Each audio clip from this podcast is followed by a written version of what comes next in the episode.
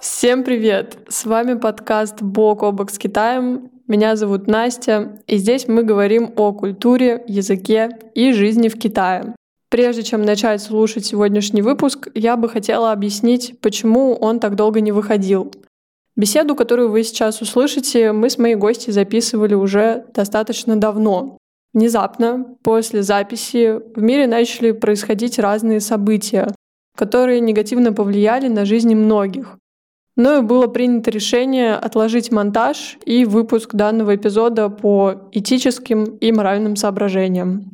Но вот идут дни, проходят уже недели, и все больше людей говорит мне о том, что мой подкаст помог им отвлечься от тревожных мыслей, помог переключить фокус внимания на что-то более-менее позитивное. Поэтому я приняла решение продолжать создавать данный проект. Я надеюсь, вы меня поймете, и спасибо вам всем за терпение. Сегодня я предлагаю вам познакомиться с новым гостем, который еще не был замечен на подкасте «Бок о бок с Китаем» — Юлей. Юля также является человеком, с которым я провела год своей жизни в одной комнате в Китае. Мы с ней пережили многие вещи, начиная от тех же сессий с первого года изучения китайского и заканчивая началом пандемии и совместной изоляции в 2019-2020 году. Кроме того, мы вместе заканчивали китайские, российские вузы. Но что самое интересное, у нас с Юлей общий вид деятельности. Из всех китаистов, с которыми мы учились, мы единственные, кто в итоге стал полноценными преподавателями по китайскому языку. Посему сегодняшний эпизод будет логично посвящен особенностям изучения китайского языка. Мы попросили наших учеников пройти опрос на тему трудностей, с которыми они сталкиваются в процессе изучения такого необычного языка, как китайский. А наша с Юлей задача состояла в том, чтобы обсудить наиболее распространенные проблемы, рассказать, почему же вы можете с ними столкнуться, и в конце концов дать вам некоторые советы по их преодолению. Дисклеймер. Все наши советы были сформированы в результате собственного опыта преподавания и не претендуют на стопроцентную объективность и беззаговорочность. Всем спасибо. Берите чаек, садитесь поудобнее и тяйоу. Всем привет! Сегодня с нами моя одногруппница, моя однокурсница, человек, с которым я провела пять лет э, за изучением китайского. Мы вместе начали учить китайский в университете, впоследствии вместе поехали на стажировку в Китай. Это Юля. Она у нас филолог, китаист и преподаватель по китайскому языку. Юля. Привет! Всем привет! Расскажи немного про то, как ты пришла к китайскому языку и почему ты вдруг начала его преподавать. Всем привет еще раз. Как уже сказала Настя, меня зовут Юля, и мы пять лет рука об руку шли и плакали, когда сдавали предметы. Что рассказать я забыла? Расскажи про то, как ты... Почему ты выбрала китайский язык? Как это получилось? Как я выбрала китайский язык? Очень просто. Я хотела стать медиком. С этого все начинается.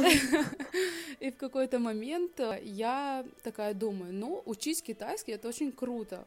И просто в один момент вся моя жизнь меняется, я решаю, э, решаюсь подать документы в Россию, Российский университет дружбы народов, приезжаю туда, э, все, попадаю уже на филологию, но это другая история. И думаю, буду записываться на китайский язык. Но мне сказали, что там должны быть вступительные экзамены.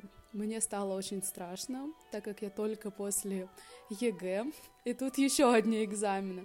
И я думаю, ладно, пойду на испанский. Потом я думаю, ладно, я же не слабачка какая-то, не сдам китайский, так пойду на испанский. И я сдала его, и вот уже 6 лет прошло. Офигеть, когда решил попробовать, э, но смог в итоге. Это круто. Я забыла сказать, Юля из Эстонии. Это у нас прямое включение из Эстонии случилось. Вот, поэтому она сказала, что решила подавать в Россию. Вот. Да, да, да. А как ты пришла к э, преподаванию китайского языка после того, как закончила университет? Почему вдруг? На самом деле, я очень люблю детей. Да, и, и детей в том числе. И я подумала, почему бы не делиться своим опытом. Плюс к тому, у нас в университете была очень хорошая база, как я считаю. То есть нам прям все Дмитрий Владимирович по полочкам разложил. И у нас она очень сильная. И я считаю, что в принципе в китайском языке, э, да и в любом языке, если есть база, то у тебя уже дальше открыты все двери, ты сам можешь э, все учить. И я подумала, что в принципе я могу закладывать в людей вот эти первостепенные знания. И вот как-то так постепенно. Я согласна, кстати, про нашу базу. Очень круто нам дали, и я очень благодарна тому, как нас научили в итоге китайскому языку, потому что я считаю, что если бы не наши, наверное, преподаватели, была бы стажировка, не было бы ее, особо ничего бы не изменилось. Все было бы не очень. А так база сильная, и на основе этого теперь мы можем, в принципе, с тобой работать, потому что мы строим свои все равно, наверное, уроки как-то основываясь на той базе, которая у нас есть. Да, абсолютно точно. Сегодняшний наш разговор пойдет о том, какие трудности человек может встретить когда решит изучать китайский язык, потому что китайский язык очень не похож на европейские языки, и, в принципе, азиатские языки не похожи на европейские языки по способу изучения, да и вообще, в принципе, по структуре. Есть какие-то особенности, с которыми вы можете столкнуться, и это те трудности, которые в какой-то степени могут затруднить и вообще, в принципе, наверное, даже немножко уничтожить у вас желание изучать этот язык. Но так как мы все-таки немножко преподаватели тоже, э, мы можем немножко поговорить о том, что это за трудности и как вы с ними можете справиться. Для того, чтобы выявить, какие есть трудности, мы провели опрос среди наших учеников. Наш опрос не претендует э, на нереальную объективность, да, у нас там не тысячи, миллионы опрошенных было, но все равно мы пришли к каким-то определенным выводам и хотели бы о них поговорить. Наш опрос делился на три части. Это трудности в изучении фонетики китайского языка, которая, в свою очередь, там тоже делится на два маленьких подразделения. Иероглифика и грамматика. И по ходу того, как мы будем разбирать с вами определенные проблемы, которые больше всего отметили наши ученики, будем говорить с вами о том, как бы можно было это преодолеть, чтобы это не было для вас такой большой проблемой. Первый блок это фонетика. Фонетика включает много чего на самом деле в себя, но условно мы ее можем поделить на тона китайского языка, потому что китайский язык — это тоновый язык, как и вьетнамский, и на произношение. Или как это по-другому может называться пенинь. Что такое пенинь, мы попозже расскажем. Давайте начнем с тонов. Есть топ проблем, с которыми ребята столкнулись. О, да. И мы тоже с этим сталкивались, потому что мы тоже учились, и до сих пор иногда тоже с этим сталкиваемся, так что не переживайте. Это нормально. Первая проблема, которую отметили наши ребята, это им трудно совмещать тона в речи. Отметили больше половины процентов людей опрошенных. Может быть, расскажем сначала, что такое тона? Да, давай. давай. Это будет разумно. Ну, тон — это смыслоразличительная функция слова. Что это означает? Что если в китайском меняется тон у какого-то слова или слога, то меняется все. Смысл, написание, произношение. В китайском языке есть четыре тона. Э, мы возьмем э, четыре одинаковых слова, поставим туда разные тоны, и это будет абсолютно разные в переводе слова. Наверное, все видели в ТикТоке эти приколдесы, что когда ты говоришь лошадь каким там тоном четвертым? Ма. А, ма, ты говоришь, это лошадь. А, ма, это ругаться, да, там. Да, да, а ма, да. это мама. Да, Еще... а ма, э, ма вторым это что? Это трава, это трава. Что ну, китайскому? Это трава, да-да-да, я помню. И они все по звукам различаются, то есть это звучит как ма, ма, ма, ма. И у них еще есть нулевой пятый тон, это отдельная история. Я надеюсь, то, что вы немножко поняли, что такое тона. И, соответственно, вот наши дети говорят, о том, что им трудно совмещать тона в речи. То есть, когда ты отдельно тренируешь определенные слова, все окей. А потом ты начинаешь говорить целые предложения или читать тексты, и очень сложно все время изменения вот этой интонации делать. Да, и я хотела еще сказать, что поначалу, когда только они начинают вообще эти слова использовать, то есть первый тон, второй, третий, четвертый, все классно.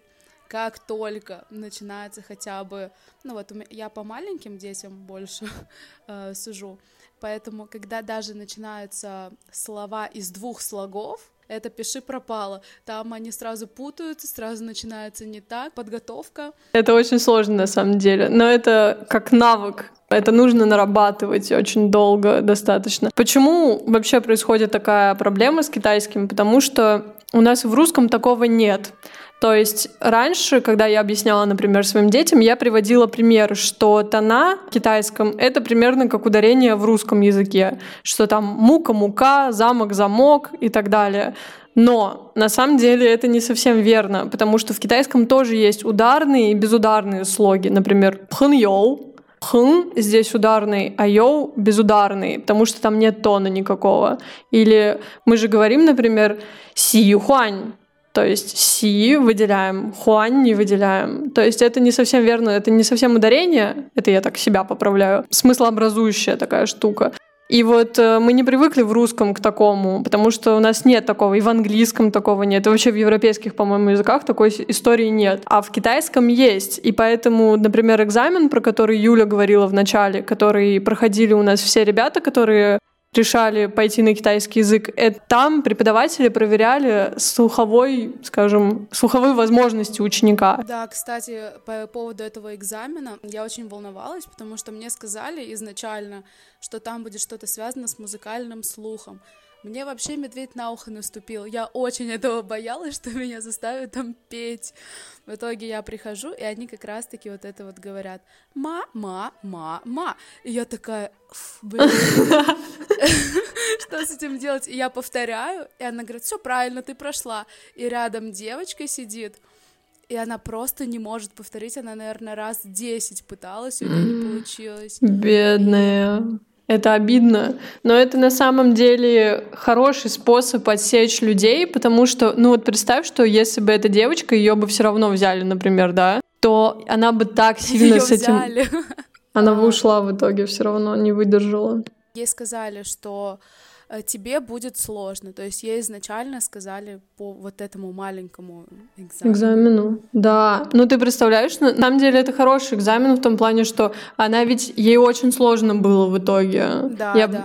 я пришла с этой девочкой просто, и мы с ней сидели первое время вместе. Ей очень трудно было. Она страдала. Эти страдания никому не нужны, если у тебя нет предрасположенности в каком-то степени к этому языку, хотя бы музыкального слуха. Поэтому это просто делается, чтобы вы не страдали. Она старалась больше всех, и выхлопа было меньше всех. Да. То есть тоже нужно уже задумываться. Да, абсолютно. Это, кстати, хороший показатель в том плане, что есть ученики, у которых есть супер предрасположенность к этому языку, и у них он настолько легко идет, как будто они всегда были готовы его изу- изучать. И они Да. прикладывают минимум усилий к тому, чтобы запомнить слова, тона, там все это читать, говорить на этом языке, сдать экзамен.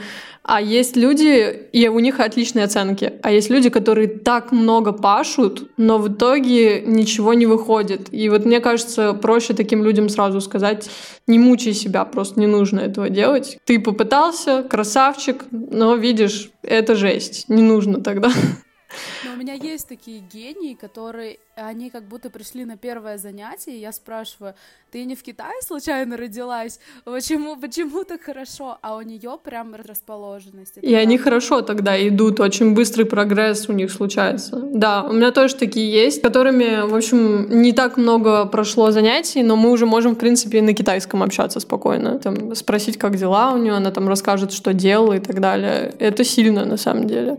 Как можно решить такую проблему, когда трудно совмещать тона в речи? Лично я бы посоветовала, наверное, сначала разобраться конкретно с этой системой тонов, да, отдельно. Есть целая таблица, вы можете подбирать под каждые слоги эти тона, отрабатывать очень сильно.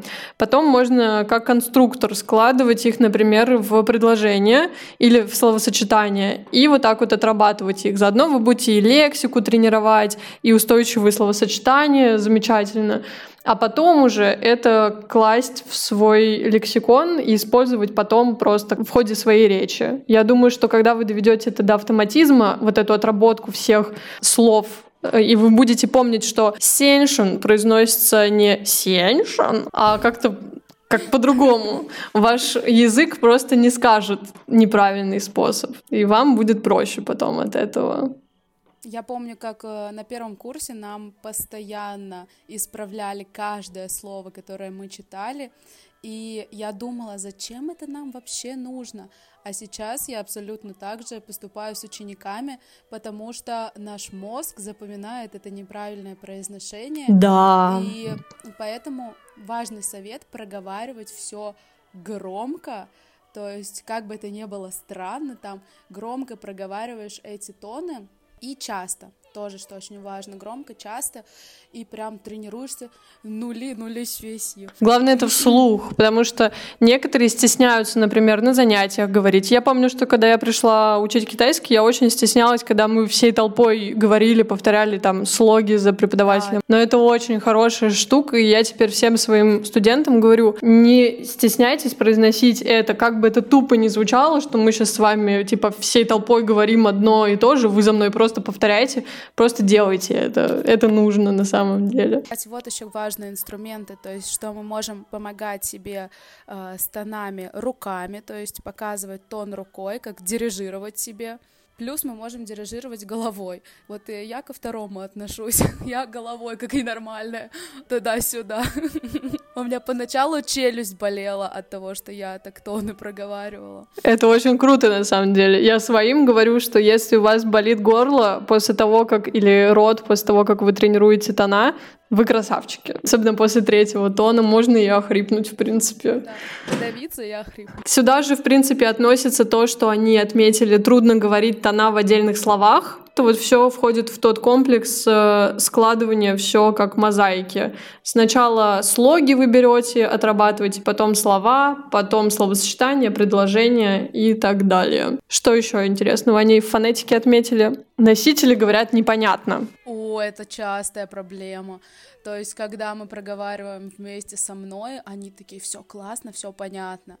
Как только включается запись, они пишут какие-то, если это еще и э, упражнения, где нужно вписывать конец слога или начало слога, они пишут несуществующие слоги. Вообще откуда? То есть они настолько не понимают носителей. Вот я давала, например, своим ребятам недавно, они, которые начали, отработку фонетики, и там нужно было тона проставить, например. И там был вот когда ты слушаешь это все в потоке, ты же отличаешь, да, я преподаваю, блин, я уже over 5 лет учу этот язык, я знаю, как они звучат, но там бывают такие затупы, что ты сам иногда такой, что сейчас было? Да. Какой сейчас был тон? И переслушиваешь три раза, и потом только понимаешь. Поэтому что с этим можно сделать? Мне кажется, как можно больше упражнений просить у своего лауши, чтобы он давал на фонетику, чтобы вы как можно больше наслушанность, в общем, себе нарабатывали. Нарабатывайте, слушайте, сами проговаривайте, можно э, за диктором повторять, дублировать. И как можно больше можно попробовать воспринимать на слух, не читая иероглифы, не смотря да, в это подсказки. Хорошо, кстати говоря. Важно делать просто все это в совокупности, не просто, что ты целый день сидишь и слушаешь китайцев, нужно еще проговаривать проговаривать это и комплексная работа. И более-менее тут нормально много людей отметило то, что вроде понимаю систему изменения тонов, но я не употребляю ее в речи. Система изменения. Есть такая система изменения тонов. Там не очень много правил, когда там какие-то тона меняются. Например, два третьих тона не стоят рядом вместе. Вот, например, есть слово «кы», Кы это можно на китайском. Они оба читаются третьим тоном, который сначала опускается вниз, потом поднимается наверх. Такой достаточно... Давай на практике. Давай. Как опускается? На ма можем на практике взять. Третий тон опускается вот так. Ма, и в конце ты уводишь наверх его, опускаешь в горло, поднимаешь наверх. То же самое с кы происходит. Но... Мне неудобно говорить так, получается. К и и очень долго, как старый дед. Да, это, это очень затратно по времени и по силам, и ты не можешь в речи это быстро сделать. Поэтому первый тон, который третьим идет, он меняется на второй. И второй у нас вопросительный, как будто ты спрашиваешь. К и да, наверх, а потом э, уже опускаешься и договариваешь слово третьим тоном. Все очень логично. И вот они пишут, что им сложно это употреблять в речи, то есть они ее понимают, но не употребляют. Наверное, это связано с тем, что либо не все правила они помнят, э, либо где-то, кстати, я очень мало увидела учебников, где действительно нормально объяснена эта система изменения тонов, и обычно дают не очень много упражнений на отработку, и, возможно, оно просто просто недоработано. Ну вот сейчас у меня новый учебник, который я тебе рассказывала, вышел только в прошлом году. И там э, даны вот эти вот э, правила на изменение тонов, но опять же их не так много, то есть это дано как факт, что такое существует, но отработки по факту нету. Поэтому, да, они ну, прочитали, хорошо, понятно, ну и забыли сразу. Вот поэтому они забывают и не употребляют в речи. Я в итоге собираю по разным учебникам по чуть-чуть упражнения, потому что очень мало их, и приходится из разных этих брать аудио, тексты. Ну это круто, да. Я считаю, что эту проблему можно решить э, самым простым способом при изучении какого-то слова вы можете этих просто правил очень мало. Можете их выписать себе, допустим, и следить за этим, что, допустим, вы видите слово, где два третьих тона. Сверяйтесь, есть такое правило, и сразу можете себе его подписывать, допустим, как второй, третий тон, и учить это слово уже автоматически таким образом, чтобы у вас э, речь изначально заучивалась как правильная, и потом не надо было ничего исправлять. Но на самом деле вы не сможете произнести к и вот таким образом. Просто Даже потому что это нереально. Да, эта система тонов такая, которая интуитивная очень. Она должна запоминаться и так. Но важно учить изначально правильно, опять же. Может, фонетика, блок произношения плюс пенинь. Что такое пенинь? Пенинь, э, проще говоря, это транскрипция специально придуманная для нас, лауваев. Угу, да. Как читаются китайские иероглифы? Китайцы не учат пенинь. Китайцам просто говорят, и они просто повторяют. Кстати, я заметила, мы с детьми тоже пенинь не учим. То есть э, мы в основном иероглифами сразу как бы пытаемся запомнить иероглиф. И что меня удивило, то что дети, они и правда очень хорошо запоминают именно сами саму иероглифику. То есть им не нужен этот пенинь, они смотрят на иероглиф и уже знают, э, что вот это, например, пхутхау, виноград там, или еще что-то. То есть когда есть насмотренность, и ты постоянно с ними проговариваешь, это очень круто запоминается. Поэтому, мне кажется, пенинь вообще можно, в принципе, убирать э, в скором времени. Я хотела сказать, что это очень э, сбивает, потому что я помню даже на своем примере, что я очень долго не могла без пениня, я все подписывала. Это, это ненормально. У меня тоже была такая такая проблема, когда у нас убрался наконец-то пенин на каком-то там курсе уже. Я паниковала из-за этого тоже. Я такая, господи, я, у меня прям в учебниках все подписано было. А потом я все меньше и меньше, потому что я ленивая, стала меньше подписывать в итоге. Но я думаю, что с детьми, возможно, так и надо, а вот взрослые — это немножко другая штука, потому что есть взрослые, которые, которые просто могут выдумать произношение в таком случае. И если им не дать э, вот эту систему, есть таблица Пенини всех существующих слогов в китайском языке, если вот с ними не пройти ее, то они просто будут выдумывать. И каждый раз спрашивать, ой, а почему так? А тут же вот такая буква написана. А там не все буквы читаются так, как они написаны. Тот же соль, ень. Там написано Y, A, N, а читается как ень. Вот. Но, э, кстати, еще хотела добавить про пенинь и со взрослыми, да, то есть если с детьми можно их как-то сразу им это внедрить иероглифику постепенно, без пенини, потому что это запутает их, то со взрослыми, как ты уже сказала, нужна пенинь. И многие преподаватели, я просто замечаю по своим ученикам, которые приходят от своих предыдущих преподавателей, они не объясняют, что такое пенинь, и с этим еще больше проблем, потому что, как э, вот ты все верно сказала, есть какие-то определенные буквы, сочетания инициалей и финалей, нужно точное произношение, а они говорят, как слышат, и получаются нечеткие звуки. Вместо тю, чу, вместо б, п, ну, там разные вариации, но это очень избивает, правда. Да даже придыхание могут не добавлять, говорить пэн вместо пхэн хотя такого или, звука нет. Или чуй вместо тюй, или тень вместо тхень.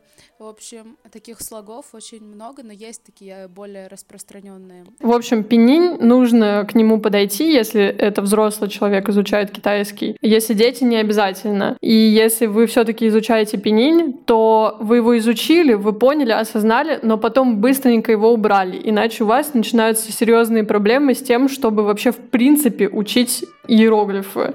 А иероглифы — это все. То есть в китайском ничего не подписано вот этой транскрипции нигде. Вы этого не найдете. То есть нужно сразу чтобы у вас мозг рисовал ассоциации между иероглифом и вот этим вот произношением просто на автомате. Но главное, чтобы с правильным произношением. А чтобы с правильным, нужно пенень выучить. Нужно пенень просто, чтобы вы знали, какие какое произношение есть, и все. А дальше там даже по иероглифу будет понятно э, произношение. По фонетике это такие микрочасти иероглифов, по которым они читаются. По которым мы можем предугадать их произношение. Хотя бы не близко, да. Ну что у нас тут произношение? Какие они проблемы отмечают? Что носители говорят очень быстро. 45% людей отметили это. Носители говорят очень быстро. Да, это правда. Конечно, нам, нам дают в учебниках дикторы запись достаточно членораздельную, понятную, медленную, проработанную такую. А носители, конечно, так не говорят. Но это как в любом языке на самом деле. Вы должны сначала немножко к этому попривыкнуть, как он произносится, как звучит вообще этот язык китайский, блин, сложный такой. Привыкните к нему, а когда вы уже выходите на уровень ну, я не знаю, часы 2, дробь 3, вы можете просто начинать очень много слушать разных, смотреть фильмов, например, слушать, может, подкасты какие-то, или ускорять себе запись, чтобы они говорили еще быстрее, потому что сами китайцы в жизни говорят просто как ракеты, и к этому нужно под, быть подготовленным. То есть, если вы сидели 4 года на дикторах, то, конечно, приехав в Китай, вы офигеете просто с их как скоростью. Это делали мы. Как это случилось с нами? Да, именно. Офигели, да.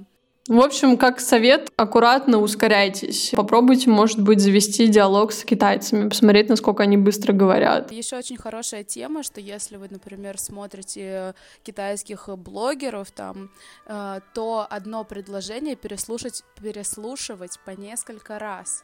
То есть э, ты сначала ничего не поняла, переслушала, уже поняла там пару слов из предложения. Заново включаешь, переслушиваешь.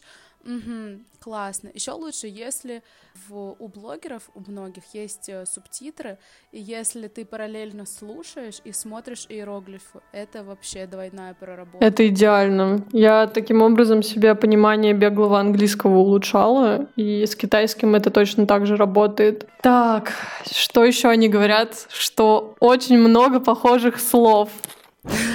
Это связано лишь с тем, что в китайском ограниченный запас существующих э, слогов, то есть все, чем может как бы различаться китайское слово, это произношение плюс тон. Соответственно, все-таки существует очень много слов, которые звучат одинаково, но тона у них скорее всего, будут различаться. Хотя есть даже те, которые не различаются по тонам. И там просто уже зависит от контекста тогда. Вот, да. То есть вы просто берете и смотрите на контекст, что там было. Вообще, я вот что хочу сказать, что в китайском колоссально большое количество всего зависит от контекста. То есть у них даже в грамматике есть такие слова, которые могут быть одновременно и существительным, и глаголом, могут стать и прилагательным. Допустим, слово «работа», «гунзо», это может звучать как какая твоя работа, типа работа существительная, а может быть ты кем работаешь.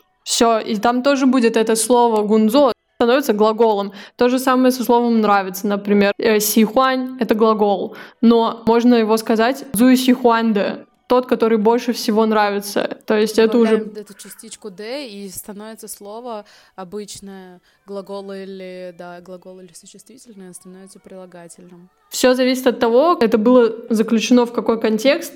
Многие слова имеют кучу разных переводов это тебе и получать, и встречать, и вы уже кладете тот перевод, который вам, как кажется, больше всего подходит под этот контекст. А да. там контекст, скорее всего, достаточно очевидный будет, и вы примерно прикинете, что это может значить. И также, как понять, э, что вообще такое, что это перед нами, существительное или глагол. Все очень просто тоже, потому что в китайском языке определенный порядок слов, и мы можем понять, э, что это существительное, потому что оно стоит на первом месте. Или если это глагол, то он будет на втором. То есть там нет от перестановки слагаемых э, сумма не меняется, там меняется сумма, там все понятно. Чтобы различать слова, вам нужно, во-первых, э, их учить сразу, допустим, в каких-то, можно, связках, можно сразу в связках предложениях, чтобы вы отличали их. Или просто смотреть на контекст, уже у вас включается мое любимое словосочетание Лингвистическая чуйка. Крутите барабан. Это здесь вот это означает. Мне определенно нравится это понятие. Бывает, что произношу несуществующие слоги. О, это больше к детям. Возвращаемся, возвращаемся. Нет, не только к детям, кстати говоря. Бывало у тебя вот, например, такое, когда они пишут вместо бан бам. Бам? Да. Нет, но Это была угроза мне. Бам. Бам. Блин, нет, такого не было, но у меня не путают, э, ну это там, в общем, отдельный был пункт такой, но у меня произносят, допустим, бывало, хотя мы уже изучили систему пениня, когда, допустим, бань произносит как бан, и ты такой, это другой слог. Но несуществующих просто встречалось, допустим, вот у Оли ученик есть, он э, произносит не Мэй-Мэй, а Мелмел. Как вариант. Почти как Мелман из Мадагаскара. Да, вот у него ассоциации такие, наверное, случились. Лучшие. От чего это происходит? Ну, наверное, из-за того, что не пройдено либо пенинь, если это взрослый человек, ну или ребенок, у него просто мозг так адаптируется, наверное, к у китайскому. У ребенка, да. У меня девочка есть, которая больше всего путает слоги. Э, она уч- учит все слоги, этим мы с ней учим. И она в итоге, потом, когда там диктант или какие-то мы упражнения делаем, она в итоге добавляет в слог еще одну свою букву, потому что она думает, что так правильно. И, ну, как бы, и в таких случаях нужно просто еще раз открывать слоги и вспоминать, что есть вот такой, такого, как ты написала, его просто нет. Это, а, ну, выявляется насмотренность, и ты уже потом не будешь писать то, чего не существует. Ну и это то, что со временем в любом случае уйдет. То есть это такая проблема, наверное, которая больше на начальных этапах, и просто с изучением китайского она автоматически испарится у вас. Так что не переживайте. Потом все будет хорошо. Не могу вспомнить, что за слово прозвучало. Имеется в виду, что очень много лексики, наверное, и они не отличают слова допустим, потому что им кажется, что они похоже звучат. Мы это, в принципе, уже брали, да, то, что все от контекста зависит. Ну и плюс к тому, что все-таки есть некоторые ученики, будет грубо, но ленивые, да, это правда. Просто это Все правда. мы немножко ленивые. Да. А, нужно дома выделять себе хотя бы полчаса. Я не говорю про 6 часов, хотя бы полчаса просто адекватно выучить слова, и не будет никаких путаний на начальных этапах. Ну, если сейчас говорить про отеческие первого до третьего, там, там все нормально, там все легко. Дальше посложнее немножко, да. Ну, дальше уже мозг прям конкретно включается здесь. На первых порах, наверное, чисто твое усердие, запоминание, вместимость твоего, твоей памяти и замотивированность, потому что я сколько вот говорю, я мечтаю прийти к вот э, такому уровню преподавания, когда я могу себе выбирать только замотивированных учеников. То есть сейчас я выбираю их только потому, что, ну, как бы это прибыль, и я берусь просто потому, чтобы взяться. Ну и плюс опыт наработать, окей. Но впоследствии я бы просто мечтала иметь базу только из тех, кто замотивирован конкретно изучать китайский язык, либо ради какой-то определенной цели, либо у него какая-то глобальная мотивация очень серьезная, из-за которой человек сидит и готов сидеть по 5 часов, вот это все тренироваться, отрабатывать, потому что когда ты являешься каким-то вдохновителем, нет, мне нравится вдохновлять. Я люблю рассказывать про китайский, я люблю рассказывать про Китай. Я стараюсь вдохнуть как-то жизнь в наши грустные занятия, если вдруг ребенок, ребенка, например, заставили, да, или его там отдали в китайскую школу, ему приходится учить этот язык, а он, блин, просто хочет гулять и спать, то тогда я пытаюсь что-то, чтобы ему было не грустно приходить на занятия. Но я бы хотела, чтобы у меня были только замотивированные ученики, потому что у меня есть ученики с конкретной целью, и это люди, которые дают самые лучшие результаты. У них нереальный прогресс. Я могу спросить, сколько вы сидите за китайским, они мне ответят 5 часов. Я скажу, господи, ты бог, я тебя обожаю, давай дальше заниматься с тобой, пожалуйста. И там виден прогресс, просто колоссальный. Самое главное, э, что я спрашиваю на самых первых уроках с, учени- с новым учеником, какая твоя цель. В принципе, по ответу всегда понятно, к чему вы придете, потому что когда у ученика есть цель, у него есть мотивация, и вы работаете вместе как команда, когда заставляют родители или когда просто, ну, вроде бы нормально для себя, это не цель, то есть должна быть какая-то конкретная конкретика. Абсолютно. У меня самый популярный ответ на этот вопрос. Для развития я не понимаю этой мотивации. Для меня это не мотивация, если честно. Для меня мотивация — это я хочу поступить в Китай хочу учиться там. Или я устроился на работу, и я должен контактировать с китайцами, мне нужно уметь с ними общаться. Все, это цель. Если ты выбираешь китайский... Допустим, у меня есть человек, который сказал, что китайский развивает мозг, поэтому я пошел на китайский. Короче, грусть в том, что ты даже не хочешь вкладываться в такие занятия абсолютно. То есть ты понимаешь то, что это ни к чему не придет в итоге, нет цели никакой. Ну, многие могут сейчас сказать, это дети или там просто сейчас я говорила не про ребенка, например, у меня многие взрослые говорят про такую цель типа для развития. Это тоже грустно. Но э, многие могут сейчас сказать, пока непонятно, потом, пока будешь учить, цель появится, типа и так далее изначально, если ее не было, то ты здесь выступаешь в роли заставляющего такого. Особенно если это ребенок, то это родитель в первую очередь заставляет, а ты как бы тоже заставляешь, потому что вот ты теперь преподаватель еще. И на вас вот этот груз ответственности лежит и на ребенке, на бедном. В общем, это грустно достаточно. В любом случае вы должны осознавать, что э, репетитор, учитель не решит ваших проблем с тем, что э, вы станете умным. У меня был случай того, что ко мне на урок пришла девочка, которая сама учила китайский один год. У нее, было, у нее было идеальное произношение, она знала все инициали, все финали, она говорила очень хорошо для первого-второго уровня, если, если учитывать то, что она занималась без репетитора и без всех. Э, мы с ней говорили э, час на китайском языке час. То есть она сама себя заставляла каждый день работать, каждый день учиться, всю эту работу проделывала самостоятельно, и у нее результат лучше, чем у тех, кто годами учат э, с репетиторами. И это я к тому, что э, несмотря на то, что у вас есть репетитор, вы должны дома самостоятельно заниматься, чтобы достичь каких-то успехов в этом деле. У меня тоже есть похожий пример.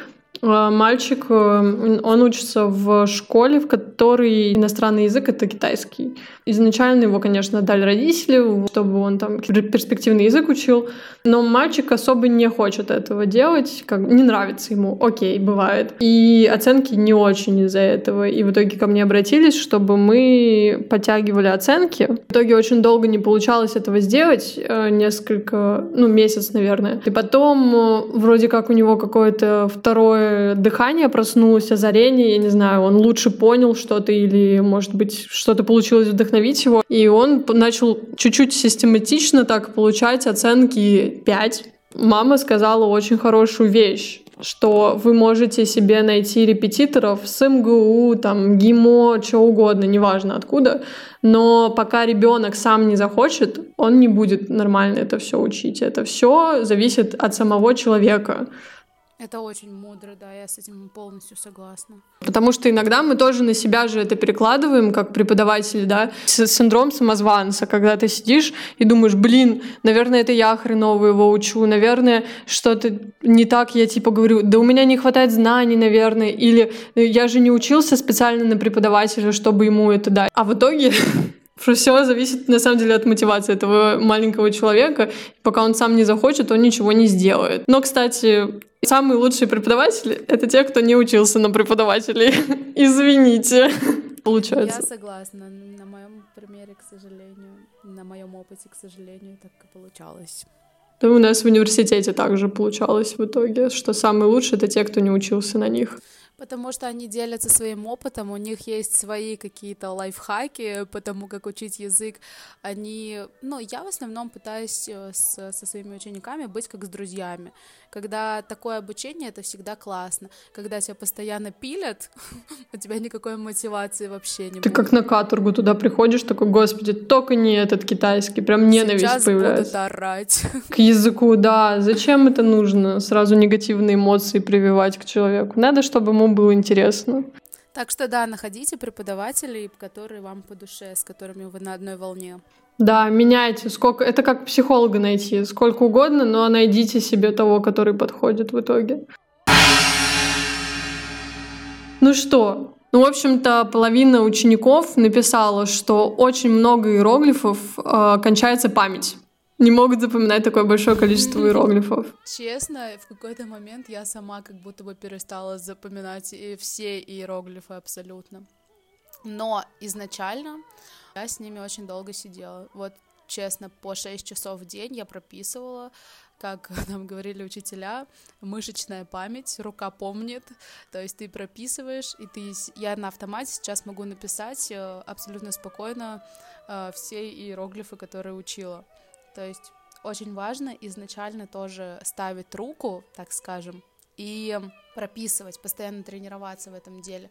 Хотя тоже такой спорный момент, потому что сейчас все-таки говорят, что заменяет письменность на как это, на компьютеры, да? Да. На компьютерах все происходит, что там, то есть иероглифы как-то вытесняются, но я считаю, что это сама культура Китая. Невозможно учить китайский, не зная, как пишутся иероглифы.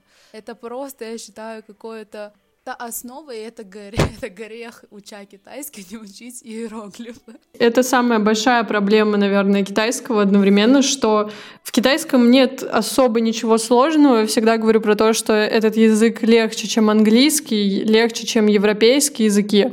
Но у него есть несколько сложных аспектов, и один из них — это вот это количество иероглифов, которые есть. Их более 80 тысяч, по-моему. И вот этот миф э, про то, что да вам достаточно трех тысяч, чтобы общаться с китайцем. Нет, вы будете общаться на уровне крестьянина. Сори, но нужно знать побольше немножко. Э, там, не знаю, 8 тысяч хотя бы. Вот. Но я читала факт, что выпускник китайского вуза, будь там он китаец или европеец, знает в среднем 8 тысяч э, знаков. Но они их как знают? Они знают все варианты употребления, допустим, с э, определенным иероглифом. И они их знают идеально, то есть на уровне да. бога как бы. И все время их практикуют, допустим, в реальной жизни. То есть у них уровень изучения выше вот этих 8 тысяч, у них больше возможностей с ними, чем у иностранца, который выучит те же 8 тысяч, например. Поэтому я и говорю, что иностранцу нужно немножко больше учить, чем вот э, написано, типа, среднестатистический китаец, ля-ля-ля, на них нереально знают эти иероглифы, просто это... Дело не в том, что вы знаете иероглифы, а в том, как вы умеете их употреблять. Да, то есть смысл-то языка вообще главная цель изучения языков всех в чем? Чтобы вы умели на нем общаться. То есть, если вы не можете, вы знаете 8 тысяч, но вы можете употребить оттуда 2, то вы не знаете 8 тысяч, потому что у вас, э, вы их не употребляете просто.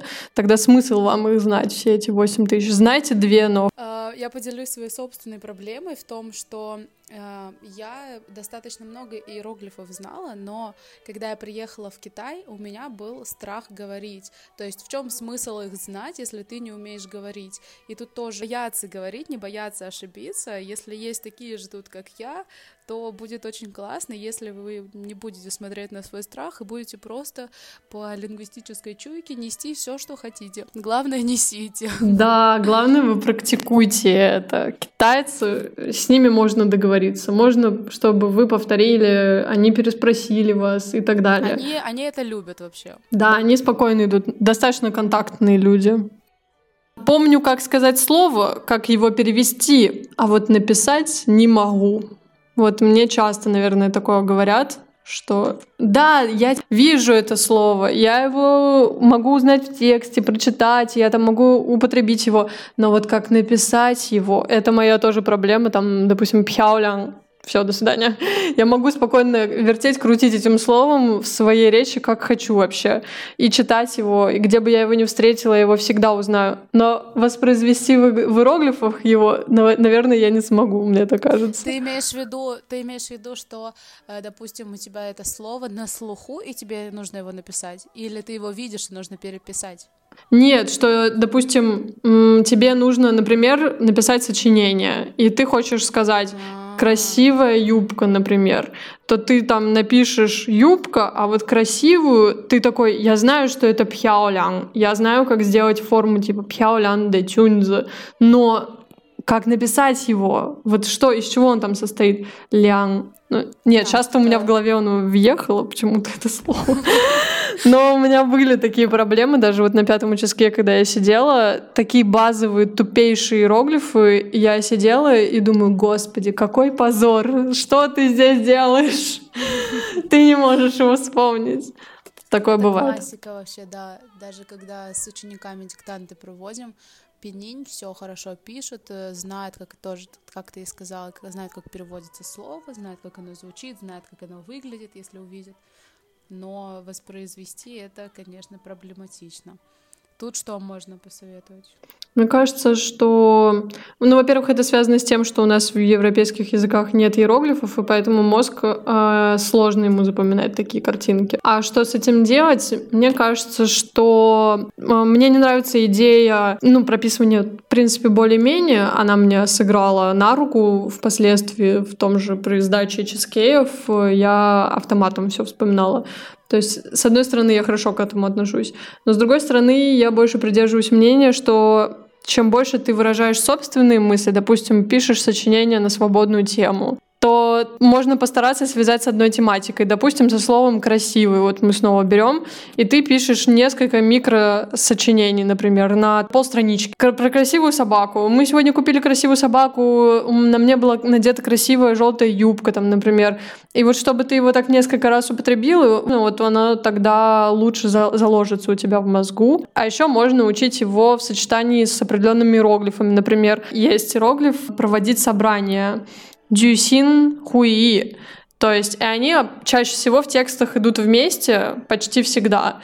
Вот их можно тоже вместе уже запоминать, например, как э, устойчивые. Это хорошая на самом деле методика, но я такой не пользовалась, но теперь возьму на заметку. Брать какое-то слово, которое не запоминается, и с ним строить предложение э, или составлять текст чтобы оно там часто встречалось. Да, желательно, чтобы они сами его там как-то э, стимулировать, чтобы они сами придумывали с ними предложения. У меня, кстати, в, во времена еще университета была такая тактика, но это тоже с, пропис, с прописью все, но э, мне она очень сильно помогала, что я писала не тупо иероглиф, а я прям сосредоточилась на нем, пишу, прописываю, снизу я пишу пенинь, и еще сразу перевод, и это все проговариваю. То есть это какая-то... Осознаешь его. Да, я его осознаю, я вижу, как оно звучит, то есть я прописываю, как звучит, я пишу перевод, и я как раз-таки не смотрю там параллельно телевизор, а именно вот вникаю в это слово, пытаюсь его запомнить, как, э, как оно выглядит, что оно мне напоминает, ассоциацию какую-то провожу, и потом оно отпечатывается в памяти вместе с переводом, вместе с э, пенинью. Кстати, так тоже можно. Я так тоже запоминала, например, для пятого яческие слова, которые сложные уже очень шли. Можно, в принципе, раскладывать на графемы, вода плюс это, плюс это, но не всегда там есть логика, чаще всего ее нет, и это может запутывать. Но в некоторых есть. В принципе, они тут пишут про то, что забывают, как пишутся иероглифы, или, например, не помнят, как пишутся сложные иероглифы. Но это все, наверное, относится к тому, что мы сейчас сказали, вот этот способ. Ну да, в, лю- в любой этот способ подходит к любому, неважно, простой или сложный. Ну, еще тут пишут, что не могу запомнить порядок написания, но порядок не обязателен, мне кажется, что некоторые, некоторые люди могут находить для себя более удобные способы написания иероглифа, чем в установленном порядке, как они там пишутся. У меня там, например, есть ученица, она вообще левша, и ей не подходит вот этот порядок, наверное, праворуких людей. Поэтому я думаю, что это все под себя нужно подгонять. Вот можно, если удобно тебе, как оно пишется по-настоящему, по порядку, то запоминай так. Если у тебя по-другому рука ложится, не нужно себя насиловать с этим, просто напиши. А то ходит мнение, что китайцы увидят, если ты вдруг поставил черточку не снизу, а сверху начал ее писать. Я так тоже раньше думала. Да, но нет, нет, на самом деле они, конечно, так не смотрят на это все. Но что касаемо, что касаемо меня, то э, я зацикливалась реально. Я очень сильно раньше сама зацикливалась, и дальше, когда начала преподавать, я зацикливалась над тем, чтобы ученики писали правильно, по порядку черт. Но потом я отпустила этот момент. Все-таки не важна сама суть написания, просто учат язык для себя. Если так продолжать, то это отбьет, отобьет всю охоту вообще у них э, учить, если им это прям вообще настолько не нравится по чертам писать. Поэтому, если вам удобно писать так, как вам удобно, и вы понимаете, что вы по-другому не хотите, то делайте так, как хотите, как вам удобно. А если вы запариваетесь так, как я, то пишите как нужно. То можете, конечно, понасиловать себя, но в китайском есть куча других способов, как вы можете вывести себя из равновесия. Это правда. Так, ну что, последний блок — грамматика. Больше всего нам натыкали то, что счетные слова — это, конечно, норм, но употреблять их я, конечно же, не буду, ведь у нас есть счетное слово «г». Это больше 40% людей написало это. В общем, счетные слова нет такого эквивалента в русском языке, и, по-моему, в европейских тоже нет. Это когда существует перед существительным такое слово, которое пишется и звучит там определенным образом, который, с помощью которого мы можем считать вот эти существительные определенные предметы. Ну, например, есть счетное слово для тонких плоских предметов, э, например, для листочка бумаги. Или есть счетное слово для животных. Есть счетное слово для одежды. Например. Для длинных предметов. О, для длинных, да, предметов. Для членов семьи, для для чего только нет счетных слов. Для книг, для тетрадей. Что дают эти счетные слова? Вы можете подумать, господи, что за усложнение, зачем они это сделали? Все просто. Просто в китайском языке, когда вы употребляете, например, хотите в предложении несколько раз, вам приходится употреблять какое-то существительное, да, например, кошка. Чтобы не говорить по сто раз, кошка, которую я только что видел, кошка то-то-то, вы можете один раз сказать слово кошка, а потом говорить вот это счетное слово. И человек, который вас слушает, он уже понимает, что вы говорите э, про животное, во-первых, а во-вторых, э, про кошку вот эту. То есть это упрощает жизнь, потому что в китайском есть такая система построения предложений, когда приходится вот несколько раз вот эти слова употребить. Но вы можете не употреблять их, просто заменяйте вот этими словами. А иногда некоторые счетные слова настолько узкие, например, как э, счетное слово для членов семьи, которое, произнеся которое, китаец не спутает, это кошка кошка или собака, да, просто поймет, что животное. Нет, он поймет, что вы говорите только про членов семьи. Но проблема в чем? Что их колоссальное количество этих счетных слов. Невозможно. Вроде, вроде упростили, а вроде... А вроде усложнили. Нет, да. В общем, хотели как лучше, а сделали как китайцы. И получилось так, что люди теперь не могут нормально запомнить счетные слова, но почему тут говорится про какое-то счетное слово «г»? Это универсальное счетное слово, которое подходит Любимое.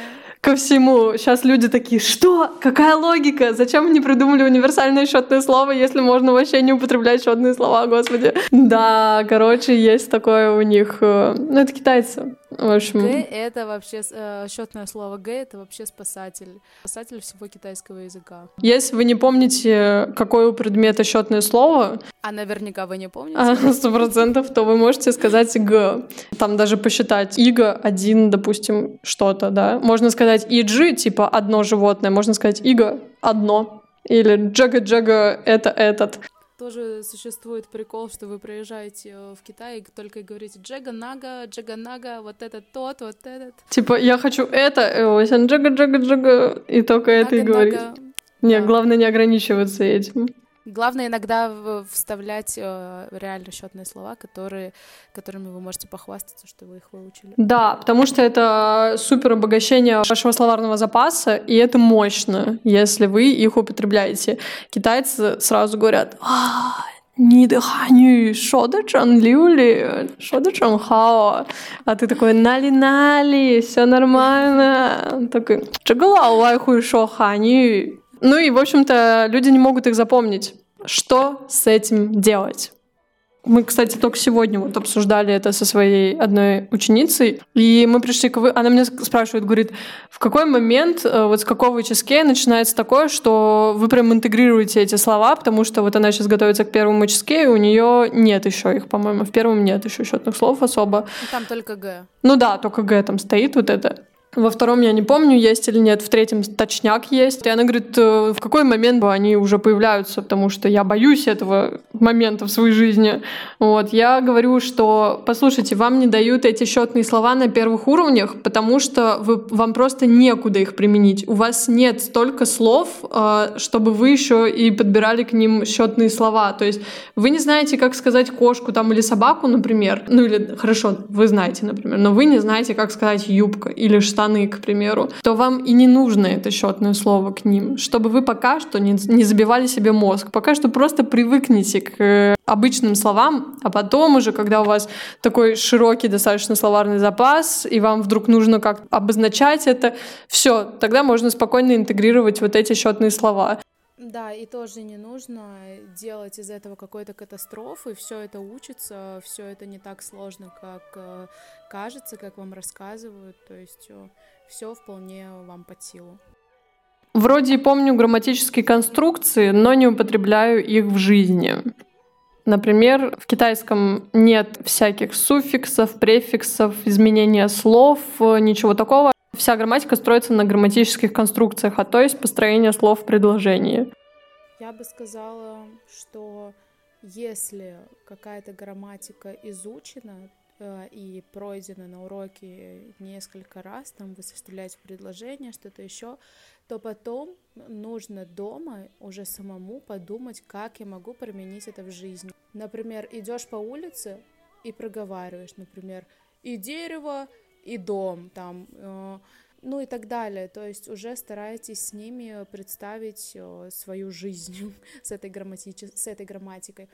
Потому что э, мы всегда, люди вообще так устроены, что мы всегда обходим сложные пути. Нам нужно идти в этот сложный путь. Мы идем и пытаемся обогащать нашу речь этими конструкциями. То есть это создано для чего вообще? Чтобы как-то нам звучать как носители языка. Вот и все, тренируемся. Психология создана так у человека, что его мозг не будет запоминать то, что он не использует. И вот то, что Юля сказала, например, а, проговаривать про себя, если вы, допустим, не находитесь в Китае, а сейчас мало кто находится в Китае, Хотя бы создавайте для себя вот эту искусственную среду, когда вы говорите вот это и это, вот это и это. Идеально было бы, конечно, с китайцами это все делать, но если уже нет такой возможности, с лауши делайте это или самостоятельно описывайте себе что-то. Старайтесь как можно больше выразить свою мысль, чтобы ваш мозг задействовал эти вещи. Потому что если вы не будете хотеть рассказать я одновременно лежу на кровати и читаю книгу, то ваш мозг не запомнит эту конструкцию, потому что вы не употребляете ее, а нужно употребить, чтобы запомнить. Она должна быть актуальна для вас. Вообще очень классно, что, ну, что мне самой помогает. Это, например, я иду и просто начинаю обо всем думать только на китайском языке. То есть я обычно же русские люди думают на русском, логично? Конечно, да. Э, мы переключаем мышление на китайский язык, то есть так, не мне нужно пойти помыть посуду, а уже говорить это предложение на китайском языке. Э, я, кстати, еще начала вести планер на китайском языке, то есть если там я пишу, что у меня уроки, я пишу имя девочки или мальчика на китайском языке. Если у меня там в день 9 планов, я пишу не на русском, а на китайском языке. Тоже очень классно, тем самым вы запоминаете иероглифы, плюс узнаете какие-то новые слова. Например, я узнала, что как будет массаж лица. Да, Лень Альмо. Вау! Поэтому это очень круто на самом деле, да. Да, это, кстати, очень крутой способ. Еще заодно ты прописываешь их, да, получается? Да, да. Да, классно. Мне нравится Плю... вообще очень. Плюс грамматика тоже. Там, например, сделать генеральную уборку там э, ставишь в определенную конструкцию, как нужно в китайском языке. Класс. В китайском нет англицизмов, и это боль. Англицизмы — это слова, адаптированные в язык, но взятые из другого языка. Там, например, в русском это слово рандомный, например, от слова random и так далее. Но вот в китайском... В китайском языке есть такие. Какие? Я как раз-таки писала исследовательскую работу на эту тему в, универ... в универе. Ты а... по сленгу писала, да? Да, но это и есть, то есть там сленг это что вообще? Сленг состоит у нас из заимствований, из каких-то слов, которые произошли в их современном языке. В основном в основном это все равно заимствование. И в основном, как и в русском языке, так и в китайском, эти заимствования из английского языка нашего любимого. Но они немножко э, модифицированы и, и приспособлены к китайской речи. Э, либо с каким-то переводом, либо с частичным звучанием либо заглавные буквы, например, R&B, там R&B, все это приходит из английского языка, немножечко модифицируется под общество и используется. То есть э, англицизмы есть. Просто, то, просто их нужно отдельно учить. Это не такие слова. Ну, мне кажется, да. Но это еще познается в практике общения с носителями в любом случае. Да, вы узнаете фишки всякие, как говорит молодежь, что они... Я, кстати, недавно смотрела блогера по макияжу, у меня ученица увлекается макияжем, и мы с ней смотрим иногда бьюти-блогеров. Китайских? Да, когда смотрим, например, э, замечаю, что э, во время, когда она рассказывает, что это за продукт, она называет его английского, английское А-а-а. название, например, BB, и потом добавляет крем уже на китайском языке. То есть вот так вот, да, все-таки это есть. Так, интересные здесь есть. Э, не помню порядок слов в китайском предложении. Вот это и последнее еще обсудим. Порядок слов, в общем-то, я поняла, что когда ты объясняешь другому человеку, у тебя настолько хорошо это запоминается, что тебе не нужно ну, ты становишься гением в этом. Поэтому по поводу порядка слов э, просто нужно, чтобы ваш лауши вам очень хорошо это объяснил. Прям вот по полочкам. Я думаю, что в таком случае не останется каких-то проблем, потому что если вам все доступно объяснят, а не как в Кондрашевском там написано непонятными какими-то конструкциями. Это когда составляет э, учитель или филолог и хочет максимально точно все сделать, но получается все непонятно. Да, и обычный человек потом это читает и такой, что здесь, как? И такой, это сложно. В целом ничего сложного в китайском предложении нет. Да, конечно, когда у вас уже начнется, если у вас будут политические тексты или что-то в этом роде, тогда, конечно, там немножечко идет все равно трансформация какая-то предложение. Мне кажется, в принципе, китайское предложение не такое сложное, и там конструкция не меняется. Просто изучите порядок слов, а потом туда можете интегрировать конструкции раз, чтобы показать пассив, например, чуть-чуть сюда вот переставили, чуть-чуть тут переставили, чуть-чуть там, а по факту особо все ничего не меняется, остается примерно таким же. То есть это нужно просто осознать вот именно китайский в этом плане. Но для этого вам нужен такой учитель, который объяснит так, чтобы вы поняли, то есть доходчиво. Это тоже нужно, просто чтобы учитель был подходящий для вас. Звучит сложно, но на самом деле нет, нет ничего сложного.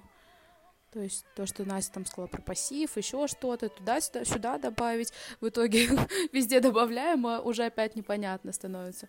Да, вы же как учите? Вы учите, начинаете с легкого и постепенно туда добавляете. И запоминаете это, и идете по нарастающей, а не так, что вот вы выучили и все, и потом туда всего. Ну, последнее. Чханьюи портят мне жизнь. О, это, мне кажется, твоя тема. У меня был ученик, который просил, чтобы я ему объясняла только Чханью. Вот ему ничего... Он вообще крейзи. Ему ничего в китайском не нужно было, ни построение слов, ни, ни я, ты, он, она. Ничего нет. Как пишутся иероглифы, пофиг. Просто дай мне тысячу тон чханьюев, пожалуйста. Мы с ним просто занимались полтора месяца, и он потом просто испарился в какой-то момент, и я пыталась сказать, что ему можно бы что-нибудь другое изучить, но ладно. Он преисполнился. Да, он понял и ушел. Чханьюи, что такое? Это, грубо говоря, как в русском языке фразочки. Допустим, блин... С труда не выловишь рыбку из пруда, это да. Это считается, да? Да, это в русском, что бы могло называться чханьюем. Или в чужой монастырь со своим уставом не лезешь. Да, но, и, но у них э, какие-то очень непонятные они могут быть порой. Там трансформация от уже неиспользуемых, например, старых китайских слов, комбинация с, с сокращениями, в общем-то, и это вот обычно такая штука, которая состоит из нескольких иероглифов. Это все обрезанное, скорее всего, будет. Типа, обычно слова там из двух иероглифов состоят в среднем, а там это все по одному. И очень сложно догадаться о смысле, если вот ты просто взглянешь на это. Тебе нужно прям переводить это. И эти чханьюи, они даются уже целыми фразами в переводчиках, то есть в БКРСе в том же. Да, то есть тебе там дается два иероглифа, а потом ты про них читаешь 500 иероглифов. Целый смысл заложенный в максимально коротком количестве иероглифов.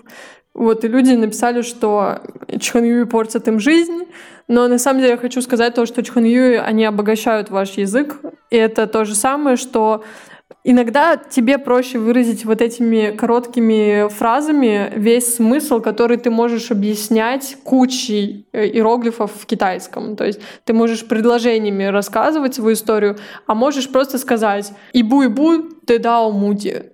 Как учить чханью? Это что-то дополнительное, то, что вы можете, чем вы можете себе развить словарный запас. Вот если вам интересно на эту тему запариться, можете спокойно разговаривать без них в китайском. Но китайцы... Так как и в русском языке. То есть если вы используете в русском языке... Вот у меня подруга любила использовать русские поговорки три коллеги пришли, это когда мало народу в кабинете там, поле не пахано, она все время ими апеллировала. А я не люблю их ни в русском языке, ни в китайском. Вот. И мне кажется, тоже зависит от того, любите вы или не любите вы так говорить вообще с ними. Насколько у вас, какой у вас стиль общения подходит под это или нет? Так что это такая вещь, которая далеко не обязательно в китайском языке. Так что если они вам вдруг портят жизнь, то лучше тогда не нужно себе усугублять изучение еще и ими. Но если вы считаете, что вышли на достаточно высокий уровень, вам комфортно, и вы бы хотели как-то более коротко формулировать свои мысли, более коротко, четко, так, знаете, прямо в десяточку, чтобы китаец Сказал, стал... отрезал. Да, в таком случае вы учите их, да. Но они учатся как? Просто заучиваются фразы отдельные. Все. Ну, даже если вы не хотите учить, то просто почитать парочку будет тоже интересно. К тому же у них там достаточно обычно интересное произношение и то, как они появились. Так что это просто для общего развития, я считаю. На этом все. Я надеюсь, то, что мы достаточно много тем обсудили, то, что это было полезно вам. Надеюсь, было интересно слушать. Юля, Спасибо тебе большое за то, что ты пришла, записалась. Мне кажется, это один из моих любимых теперь выпусков будет. Серьезно? Да, мы очень круто с тобой поговорили, мы с тобой обсудили столько разных аспектов китайского, на которые, которые я думала, я не знаю, в какие моменты их лучше вставлять, а вроде бы отдельные выпуски для них не сделать.